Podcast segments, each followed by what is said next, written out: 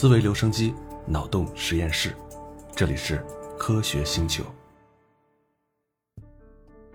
咱们这个节目聊平行宇宙，聊到这儿，遇到了一个我特别不想讲的怪兽，就是量子力学。量子力学呢，一方面是想把它讲清楚、讲明白，其实还是挺费劲的；另外一个理由呢，就是确实在网络上讲量子力学的 UP 主已经特别多了啊。我不太确定我们这个专栏的听众对量子力学还有没有什么想听的东西，也欢迎大家留言告诉我。那这一期呢，我想先跳出这个话题，做个支线任务，聊一个其他人聊的不太多的话题，就是数学。当然了，我们音频节目不可能是给大家上一堂数学课，也不想把它讲得太枯燥，我尽量讲一点比较有意思的事儿。那今天的内容其实是来自于我在知乎写过的一篇文章。如果你恰巧看过呢，也不用担心，并不是盗版了原作者，因为我就是原作者。大家可以看一下那个作者的名字啊。那如果你没有看过这篇文章呢，那就正好今天的节目比较适合你。那下面我们就正式开始今天的故事啊，我们要从身边的这个 A4 纸开始讲。你搜索一下就能知道，A4 纸的尺寸是二百一十乘以二百九十七毫米。那这个 A4 纸每天都出现在我们身边。你有没有想过，为什么它是二百一十乘以二百九十七这个尺寸呢？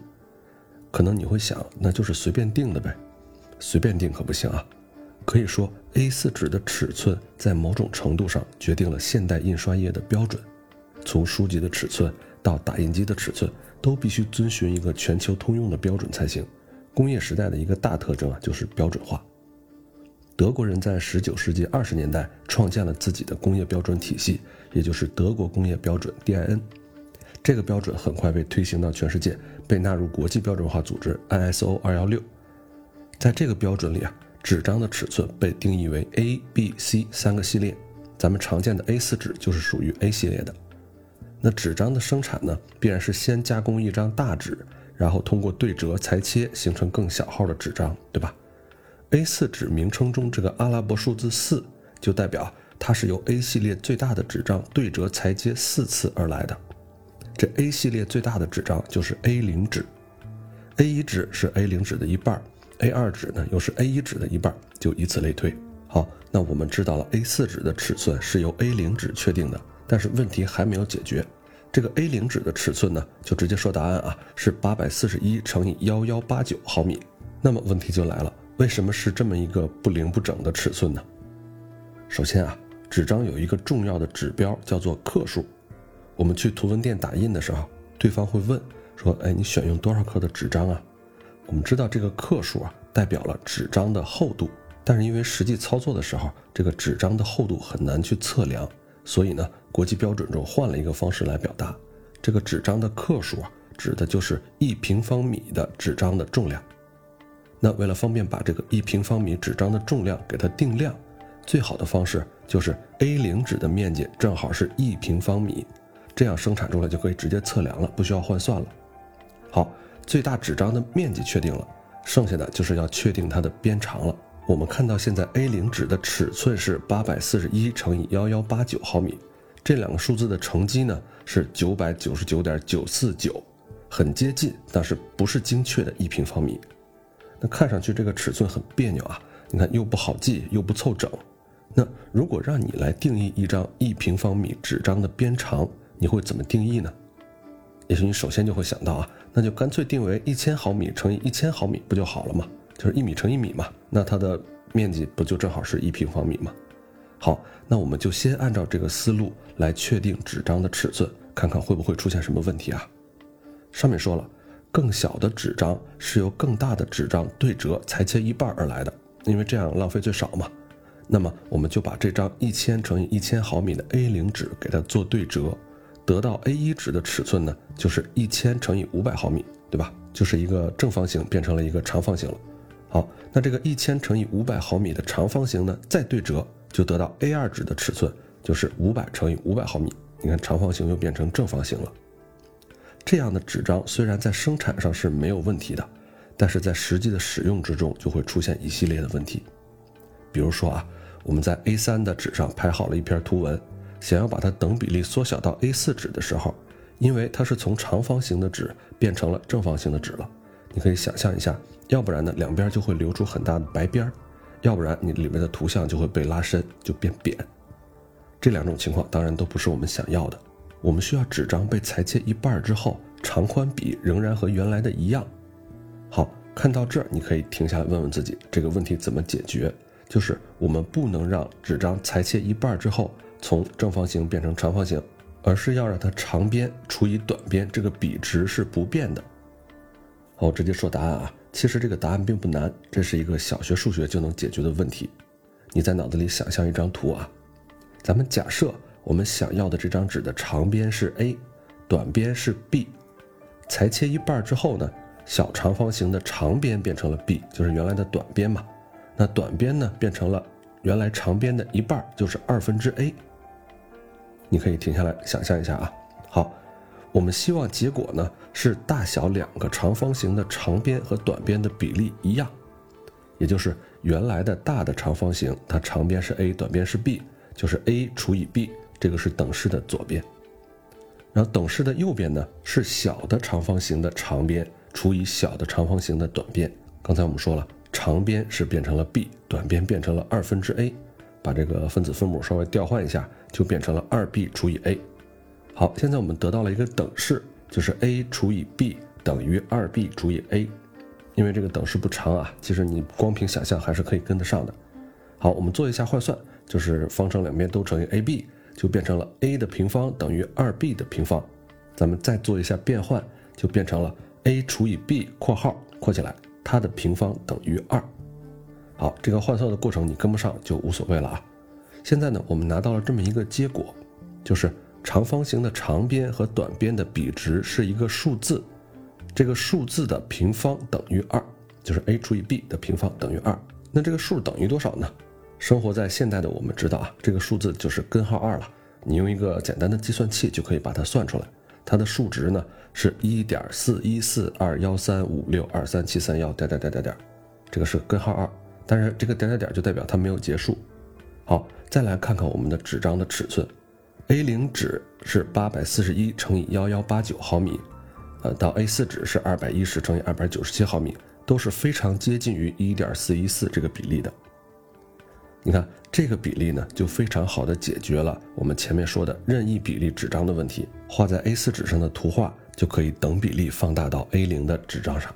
你的手边只要有某一款 A 系列的纸，就能做出任意大小的 A 系列。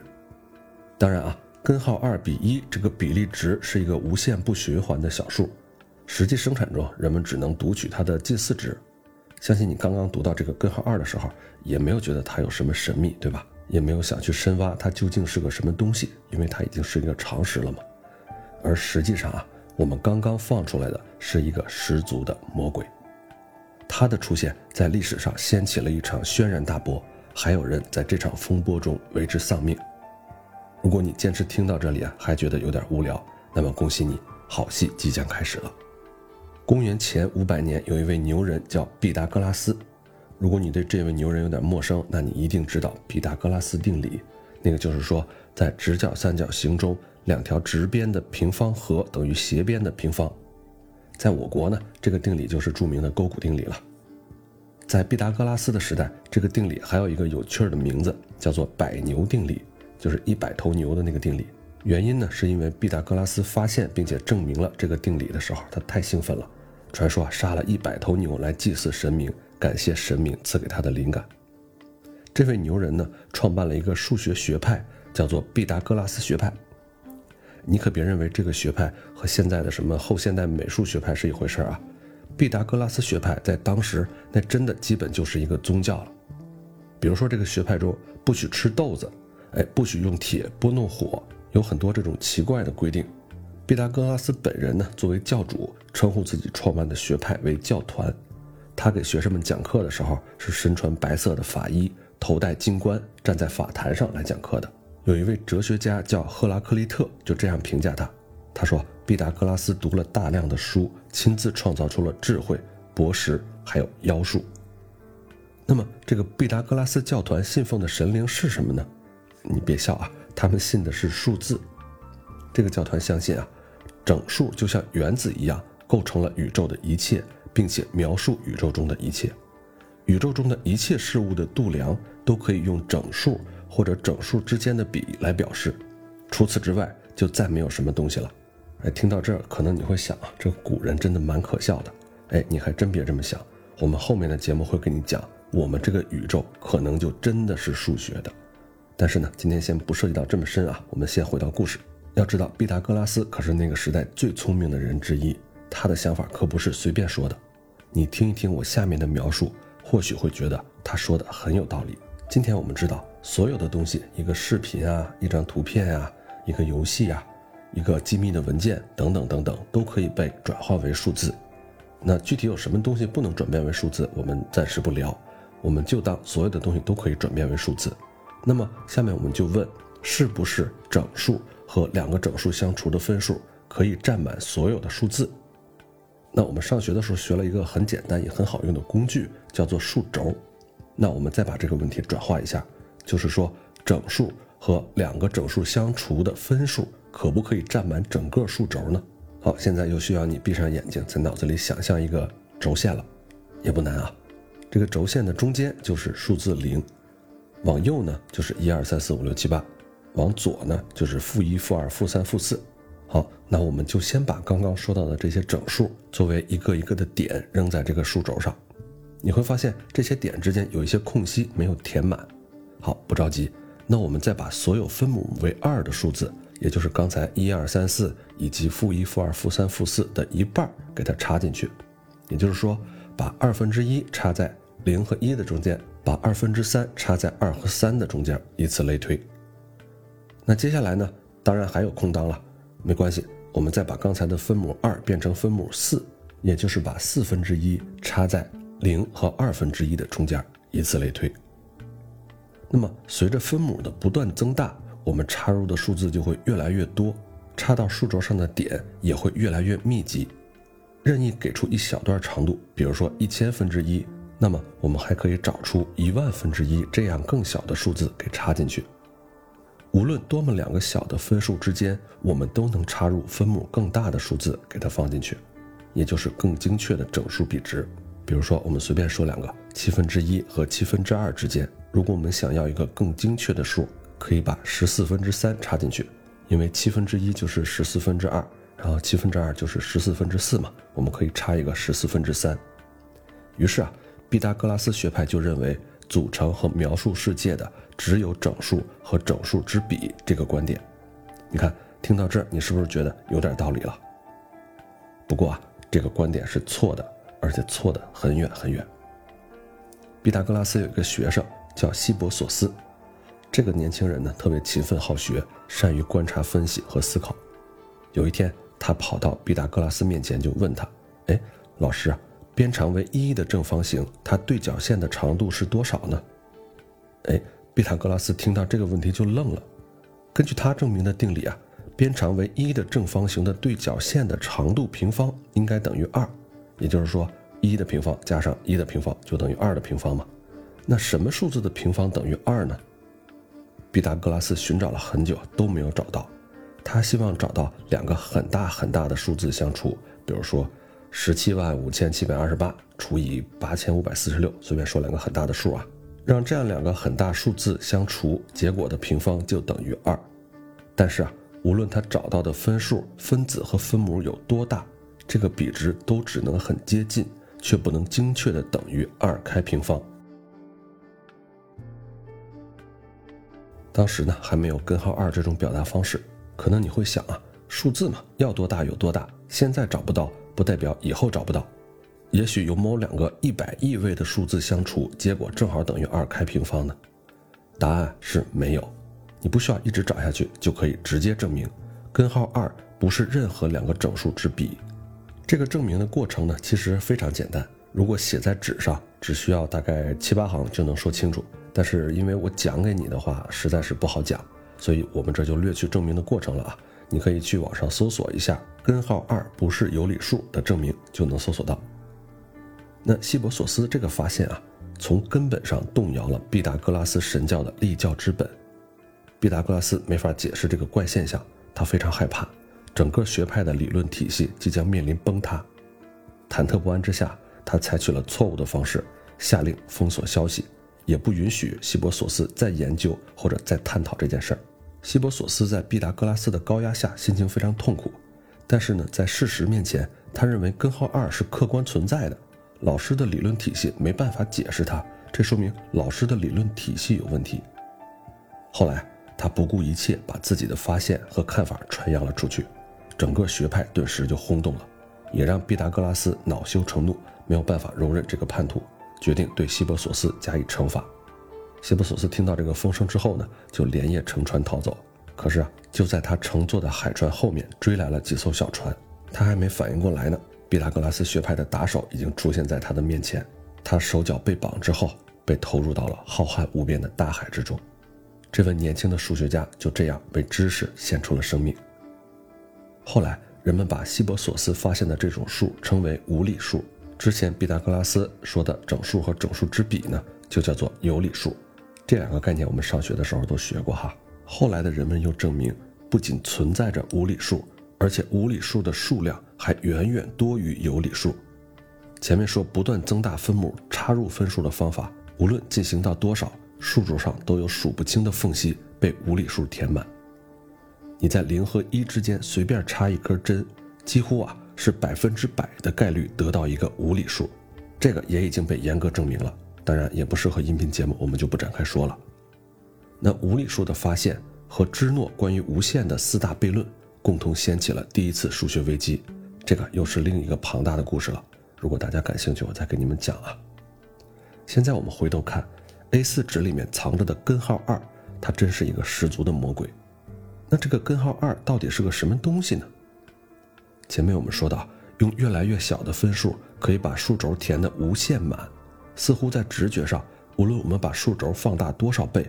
总有一个分数能够插到更小的区域中去，但无论我们插的有多精确，小数点之后有多少位，它都只能够接近根号二，而我们却永远不知道它的精确值。咱们先来说说这个根号二到底等于多少吧。如果你去买布，你当然不能跟店员说：“哎，你给我来根号二米的布”，人家没法给你量。我们知道根号二的数值接近于一点四一四，但这个数值还不够精确。希伯索斯发现的边长为一的正方形对角线等于根号二这个方法，能不能测量出根号二来呢？也不行。即便你可以毫无误差地画出一个边长为一米的正方形，也没有办法精确地测量出对角线的长度。最早的计算方法是这样的啊，我们一个数一个数的不断来接近它。首先呢，我们知道一小于二小于四，那我们可以把这三个数都开根号。就是根号一小于根号二小于根号四，也就是这个根号二它在一和二之间，这个就确定了第一位是一。然后我们依次计算一点一的平方、一点二的平方、一点三的平方等等等等，最后啊得到是一点四的平方小于二小于一点五的平方。于是我们又得到根号二呢是介于一点四和一点五之间的数，于是第二位的四也就确定了。那用这个笨办法呢？我们可以一位接一位，永远的算下去。随着后来数学的不断发展，人们发明了各种方法来计算根号二的数值。人们就发现，这个根号二的小数位啊是无限不循环的小数，可以用数学工具证明，所有的分数要么是有限位的小数，要么是循环小数，而所有的无理数都一定是无限不循环的小数。那这个无限又不循环，它又是什么意思呢？仔细想想啊，这种数真的是很怪异。你在几何上看啊，它有一个确定的常数，在数轴上有一个非常确定的位置。然而，当我们想把它数出来的时候，它就无止境地向远方跑，让我们永远没法追上它。这个在公元前就被放出来的魔鬼，虽然在两千多年一直被全世界的人们使用，却又让人们一直在逻辑上没有办法接受它的存在。甚至还有人认为是我们基于整数的整个数学体系出了问题。无理数之谜，直到十九世纪中叶有了对微积分的研究，才慢慢解开。这时候的数学已经离人们的直觉越来越远了。简单说来呢，人们在积分中引入了连续的概念，这个可就和上面提到的不断增加分母的大小插入分数这个理念是很不一样的。插入分数无论进行到多精密。都是把数轴看作一个个珠子串起来的项链，尽管这个珠子可能是非常非常小，而连续的理念呢，则是认为数轴从本质上就是没有缝隙的。由珠子串起来的项链，你在用一把非常锋利的刀砍下去的时候，有可能会砍空。比如说啊，我们把所有负的有理数和平方不超过二的正有理数看作左半段，把所有平方超过二的正有理数看作右半段。那如果数轴上只有有理数，那用刀砍在这两半之间就会砍一个空。但连续性就认为不会砍空，你会砍到一个数，这个数是谁呢？就是我们的老朋友根号二。说到这儿啊，你要戳一个小钉。我们这一期不会讲到连续性，但是啊，我们后面讲量子力学的时候，包括我们这个节目之前也数次提到，这个世界到底是连续的还是离散的，其实是量子力学带来的第一大争议。那为什么会有这个争议呢？就是因为当时的数学已经发展到这个程度，人们已经用连续的数学来解释世界了。这个时候，如果你告诉他，世界不是连续的，它是离散的。那这时候数学和物理就又会出现矛盾了。那这个话题我们先按下不表，回到我们数学的故事，还没讲完，后边更精彩。你看电影和漫画中经常有这样的桥段：当主人公费了九牛二虎之力，终于战胜了 BOSS 之后，却发现在他的背后还有更大的 BOSS。当人们使用微积分工具，终于找到了无理数的存在意义，并且能理解它的时候，又一头怪兽被放了出来。现在我们都知道，圆的周长和直径之比派等于三点一四一五九二六点点点点点，也知道它也是个无限不循环的小数，也就是无理数。然而，人们对派的理解却比根号二慢得多。从派出现到确定它是无理数，人类花了三千年的时间。公元前一六五零年，埃及人用十六比九，约等于三点一六来近似派的值。公元前三百多年呢？阿基米德用二十二比七，也就是三点一四来近似派的值。前面我们提到了根号二的笨算法，所以古人可以很容易的推算出它的数值，而两千多年前人们就能把它算得很精确了。可是，把派的值从三点一四推进到三点一四一六，就用了五百多年的时间。这个人呢，就是三国时期中国的数学家刘辉。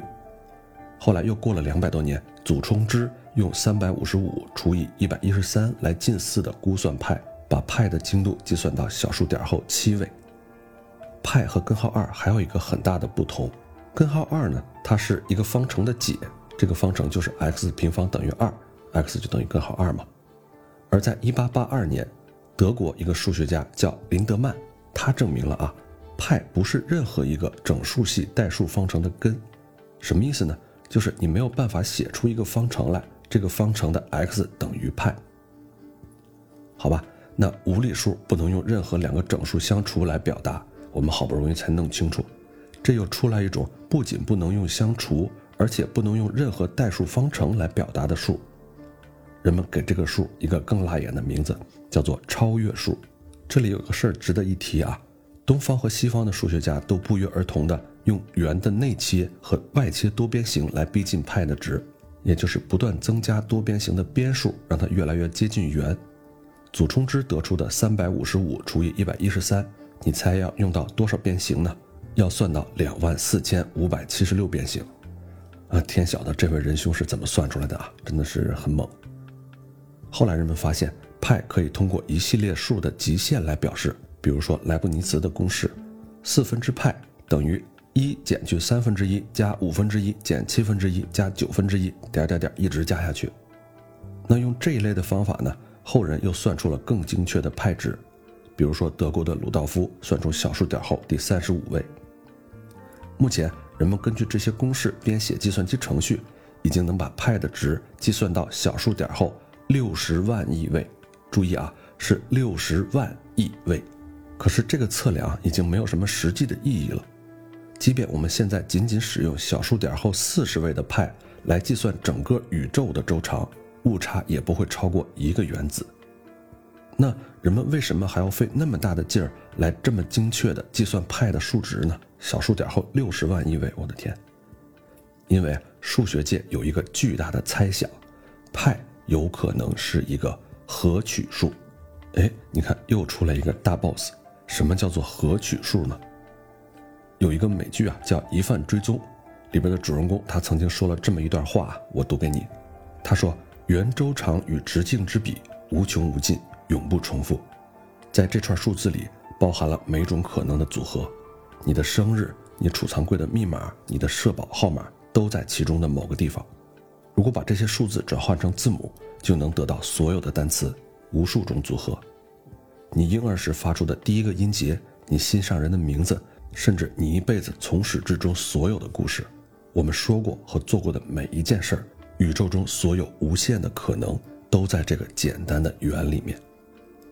这种包含全部数字组合可能的数，就叫做合取数。合是分分合合的合，取是取名字的取。有这么一个网站，它储存了两亿位的派值，你可以去里面检索任意一段数字串，比如说你暗恋的女孩的生日啊。都可以检索到她在派的小数点后有多少位。这个网站的名字也很好记啊，我给你直接念一下。如果感兴趣的话，你可以自己去搜索一下。网址呢是 a n g i o 点 net。我查了一下我的手机号，还真的就在里面。不过，即便你查不到，也不代表它不在派里面。别忘了啊，我们目前已经计算到第六十万亿位了，而后面还有无穷无尽的位数。这个网站只存储了两亿位。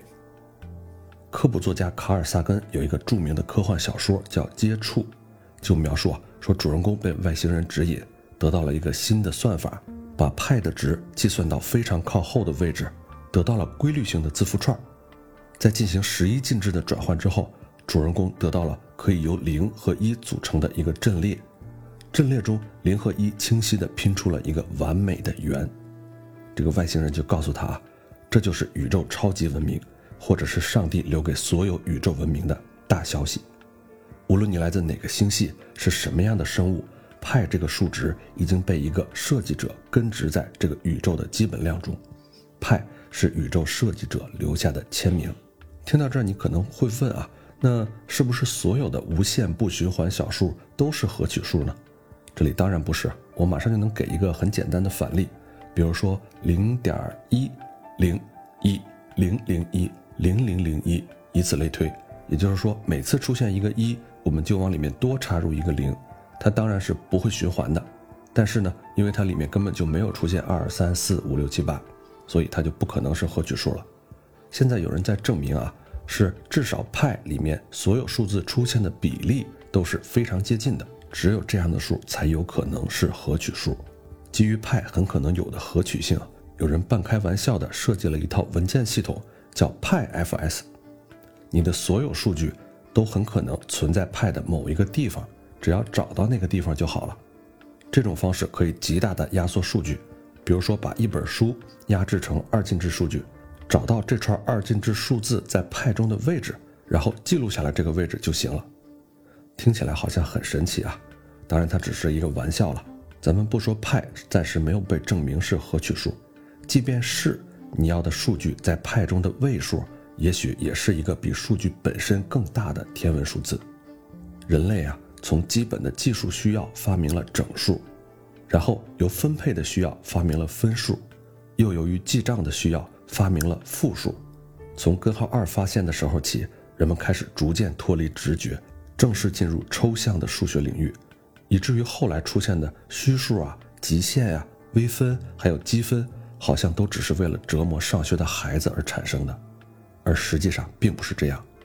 每一种新的矛盾出现，都迫使人们为解决实际的问题而发明新的数学工具，不断扩充数的概念。从一开始的整数到分数，到有理数、实数，再到复数，数域的不断扩大，是为了满足人们越来越复杂的计算需求。整个数学的发展史。就是一次次出现危机，并且一次次解决这些危机的历史，这些历史读起来惊心动魄、妙趣横生。之前咱们这个节目就有一个粉丝给我留言说：“呃，你讲的这个节目最近总讲历史，那我们不太爱听历史，多讲讲现在和未来吧。”其实说实话，我个人在读科普读物的时候，也是最不喜欢看历史的部分，尤其是那些人名，我经常记不住。而我在做这个节目整理资料的时候，其实已经根据个人的偏好略去了大量的历史事件，还有人名。你真正去看科普书的时候，会发现他每出现一个人的时候，恨不得把一个科学家从小时候的故事就要开始讲。后来读书的时候，慢慢我就发现啊，当我们讨论科学的时候，不能只往现在和未来看。如果你不知道我们是一路怎么走来的，好多基本的概念你没有夯实，单独讨论一个现在的物理定律是没有意义的。比如我们前面就聊到，大家对于光速不变这个问题争论很大，为什么呀？就是因为很多人不了解光速不变这一个推论是怎么来的，它到底解决了哪些问题，带出了哪些新的推论，证明了哪些实验的数据，才走到了今天，成为了一个几乎是金科玉律的定义。而我们当然可以说，一切都可能还不确定呀，也许未来就有一个新的定律，就把光速不变给推翻了呀。我们作为普通人，当然有权利这样说。但是我们上一期节目的最后就说到这个话题了。如果你要说每个东西都有可能是错的，那我们科学对整个世界的解释就崩塌了。如果大家只停留在哎量子力学也有可能是错的嘛，有什么好讨论的这样的层次，我们就不可能依靠量子力学来造出现在的计算机和手机来了，对吧？而如果你一定坚持它是错的，而你需要拿出的就不仅仅是一个新的理论，这个新的理论还必须要解释旧的理论所有能解释的现象。而要参与这场辩论，最入门的就是你要知道这个旧理论都已经成功解释了哪些现象。好了，那为了不引战呢，我这个话题就说到这儿了啊。大家最好在评论区不要吵起来，只是我个人的观点吧。那最后呢，嗯，最近也是因为得了一场还蛮重的感冒，更新时间又拖了蛮长时间的。后台也有好多小伙伴催我，我也都看到了，能回的也都回的差不多。到今天呢，嗓子还有一点哑，呃，我也是尽最大努力先更新一期吧。内容呢用的是我以前的文稿，算是水了一期。那我们下期还是回到量子力学和平行宇宙这个更有趣的话题里来。